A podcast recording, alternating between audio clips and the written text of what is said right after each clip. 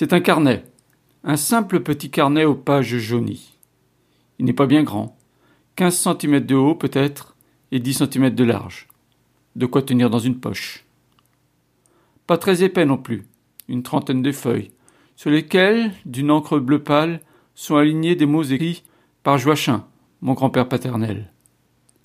Peu de fautes d'orthographe, quelques tournures de phrases surprenantes, et en haut de la première page, un titre. Petit résumé de ma guerre de 1939 à 1940 et de mon temps de prisonnier. Mais comment a-t-il surgi, ce document historique dont personne dans la famille ne connaissait l'existence? Comme mon père n'est plus là, j'appelle mon oncle, Joël, pour en savoir plus.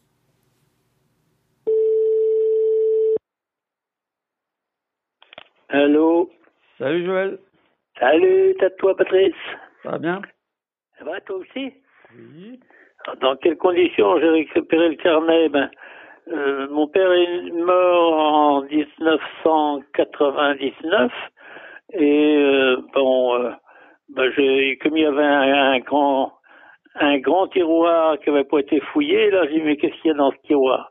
Et puis j'ai trouvé ce, ce carnet, mais il ne nous a jamais parlé de ce texte, je, alors qu'il parlait souvent de ce qu'il avait vécu euh, en Allemagne. Alors, je, trouvais ça un peu curieux. Et bon, mais comme je l'ai découvert qu'après sa mort, mais évidemment, c'était trop tard pour lui demander des explications. Euh, et on aurait pourtant eu beaucoup de questions à lui poser sur là-dessus. Après l'excitation de la découverte, il circule entre quelques mains, est conservé par mon oncle Joël, puis oublié. Quelques années plus tard, il réapparaît au détour d'une conversation lors d'un repas de Noël. Regain d'intérêt général et réception dès le lendemain de sa version numérisée. Je découvre alors un récit très détaillé, scrupuleux de l'exactitude géographique et temporelle. Je m'aperçois que j'ai ignoré presque totalement ce passage de la vie de mon aïeul et que j'ai besoin de resituer ces épisodes dans la grande histoire.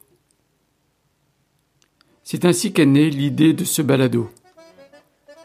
Diffuser les mots de mon grand-père en intégrale, mais contextualisés grâce à des éclairages historiques.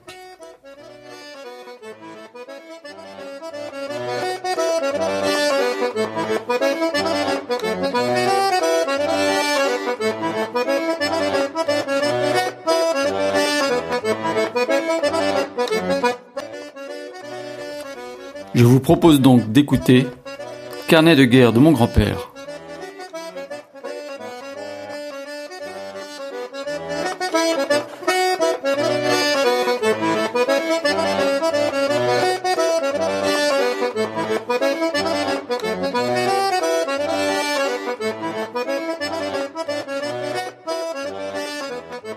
C'est une écriture un peu tassée, comme on peut le voir, si on regarde le carnet. Il n'y a aucune marche, aucune séparation entre les paragraphes, comme s'il avait peur euh, de manquer de papier. Donc, en regardant l'écriture du carnet, on voit que il écrit euh, comment au stylo encre, qui varie de temps en temps parce que au encre, je sais pas si est-ce que c'était une plume ou bien est-ce qu'il avait un réservoir, mais le, euh, comment l'encre, on voit qu'elle n'est pas tout le temps uniforme.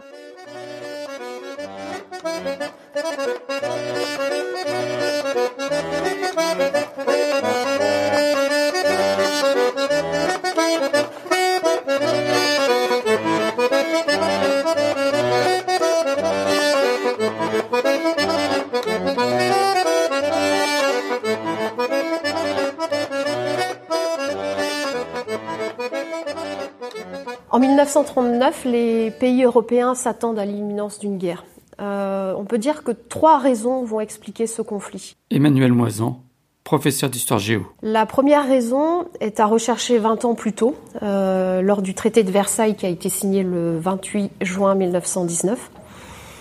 Les pays vainqueurs de la Première Guerre mondiale, qu'on appelle donc les pays de l'entente, ont en effet imposé de très lourdes sanctions à l'Empire allemand. Donc il s'agit de sanctions financières, L'Allemagne a dû payer 132 millions de marques or, donc une somme très importante qui va vraiment déstabiliser son économie. D'autant plus que la crise de 29 va aggraver ce, cette charge. Euh, dans ce traité de Versailles, on impose aussi à l'Allemagne de se démilitariser. Donc euh, elle doit réduire euh, l'effectif de son armée, même son armée est réduite à néant. il y a aussi une démilitarisation au niveau de, des régions frontalières, qui sont donc la Rhénanie entre autres, hein, donc des régions stratégiques géographiquement. Et puis l'Allemagne doit aussi céder l'Alsace et la Lorraine à la France. Donc toutes ces clauses-là sont très mal vécues par les Allemands. Euh, on parle d'un diktat, c'est-à-dire un, traité qui a été imposé euh, mais sans négociation. Et donc, euh, assez logiquement, ce, ce diktat-là va nourrir un sentiment de revanche, un sentiment qui va participer à la montée du nazisme, donc le Parti national socialiste allemand, avec l'arrivée d'Hitler au pouvoir en 1933. Le réarmement aussi est au centre des priorités de la politique euh, donc euh, d'Adolf Hitler. François Recoursé, professeur d'histoire géo. Et euh, il y a aussi une volonté de, de, donc de recréer cette industrie d'armement, qui là aussi était une interdiction précise du traité de Versailles. Et on sait très bien que les nazis, à partir des années 34-35, vont développer leur aviation militaire en URSS avec des accords euh, secrets qui ont été passés entre les deux nations. Donc la Luftwaffe va être euh, recréée très rapidement, en tout cas consolidée.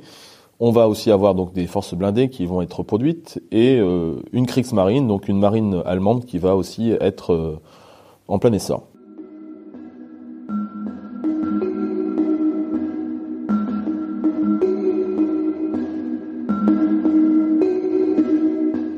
La seconde raison, elle, elle tient plutôt à l'expansionnisme de trois pays, les trois puissances de l'Axe, qui vont donc euh, chacun envahir des territoires au détriment du respect du droit international. Donc l'Allemagne, tout d'abord, euh, donc plusieurs choses pour ce pays. Euh, L'Allemagne va d'abord annexer l'Autriche en 1938. Donc il s'agit de l'Anschluss. Ensuite, elle va annexer les Sudètes, donc c'est une région euh, frontalière de Tchécoslovaquie. Euh, L'Allemagne avait eu des visées là sur cette région puisqu'elle était peuplée de populations en fait majoritairement germanophones. Et puis son dernier coup de force, ce sera donc le 1er septembre 1939, l'invasion donc de la Pologne, donc un, événement là qui va euh, vraiment déclencher le conflit et l'entrée en guerre de la France et de la Grande-Bretagne. Donc je viens de parler de l'Allemagne, mais euh, à côté, donc l'Italie fasciste, qui était dirigée par euh, Benito Mussolini, va aussi euh, entreprendre ses politiques là de d'expansionnisme en colonisant l'Éthiopie. même chose pour le Japon. Le Japon, lui, va prendre pied en Mandchourie en, dès 1931 et, va aussi donc euh, s'installer dans le reste de la Chine en 1937.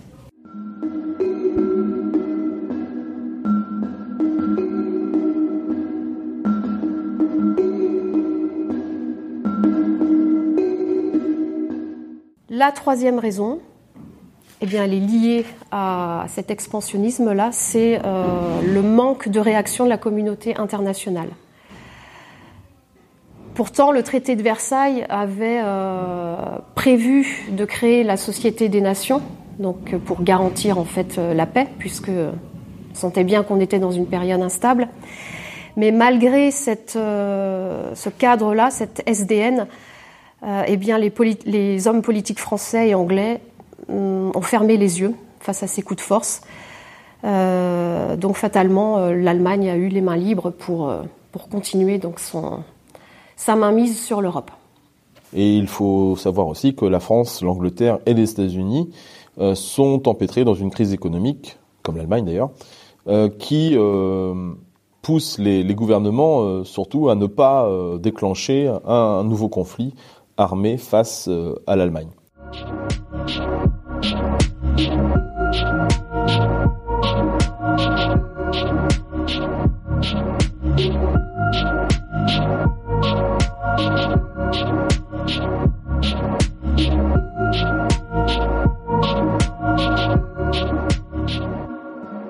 Les acteurs, les pays qui dominent cette Europe en 1939 sont organisés en alliances. On a d'abord une coalition Allemagne-Italie, donc on parle de l'axe Rome-Berlin, euh, et donc ces deux pays vont être ensuite rejoints par le Japon à partir de 1941. Tous trois vont former donc le groupe qu'on appelle l'Axe.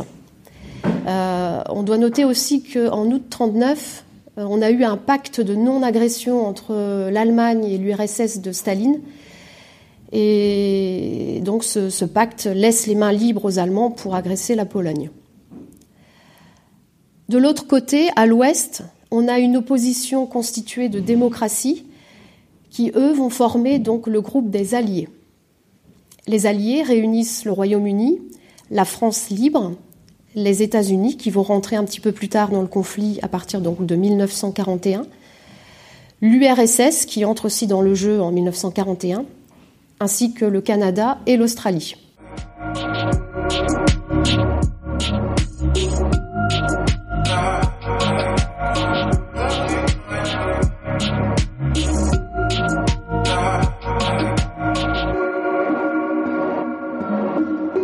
décor historique est posé. Joachim va être un pion parmi des millions d'autres de la pièce qui va se jouer. Mais au fait, qui est-il? Il est né à Bieuzy-Lanvaux, dans un village qu'on appelait La Haye, qui est à 2-3 km de Bieuzy, en 1911. Après l'école primaire qu'il a suivie à Bieuzy, il a été au collège des Saints-Anges à Pontivy jusqu'en quatrième, et ce qui n'était pas très fréquent à l'époque, surtout dans les campagnes. C'est rare si les enfants dépassaient le certificat d'études. Il a travaillé après donc avec ses parents dans une petite ferme, donc à, La Haye, comme je citais tout à l'heure.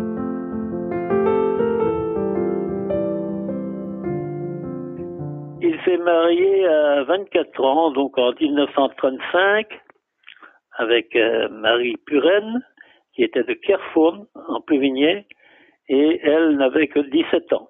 En ce temps-là, à Pluvigné, euh, les mariages avaient ça de particulier qu'on les regroupait tous, euh, ceux qui devaient se marier avant Pâques, ils s'étaient tous regroupés au Mardi Gras. Alors, je crois qu'il y avait, c'était des mariages collectifs, on a parlé d'une trentaine, je ne sais pas combien ils étaient.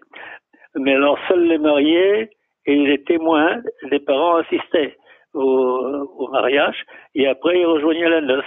La noce, donc était une grande noce à l'époque, avait lieu dans les, dans les villages. Là, c'était à Carrefour.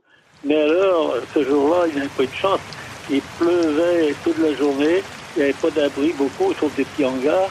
Si bien que ben, les invités cherchaient comme ils pouvaient des abris pour pouvoir simplement manger. J'avais demandé à ma mère un jour pourquoi elle s'était mariée si tôt. Alors elle m'a dit, ben, il y avait beaucoup de travail à la ferme. Il y avait besoin d'un homme, car euh, son père était mort d'une blessure à la guerre en 14-18. J'ai souvent entendu parler de ça. Il avait eu un, éclat dans la colonne vertébrale et il était mort d'une embolie en montant une motte de terre sur, sur le fêtage euh, du toit de la maison.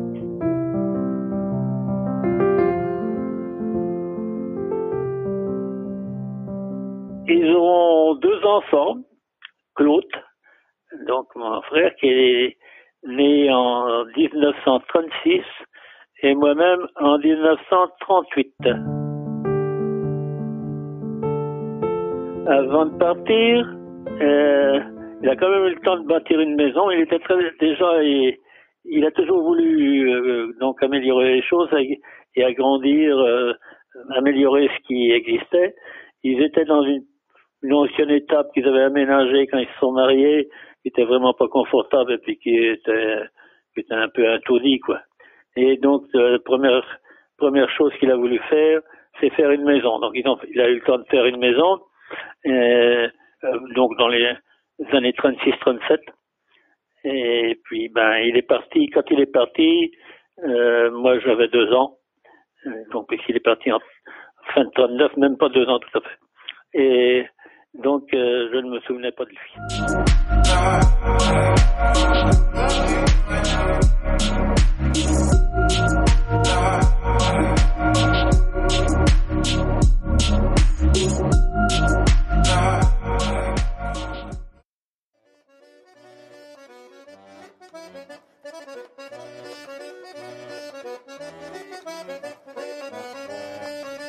C'était le carnet de guerre de mon grand-père, première partie. À suivre, drôle de guerre.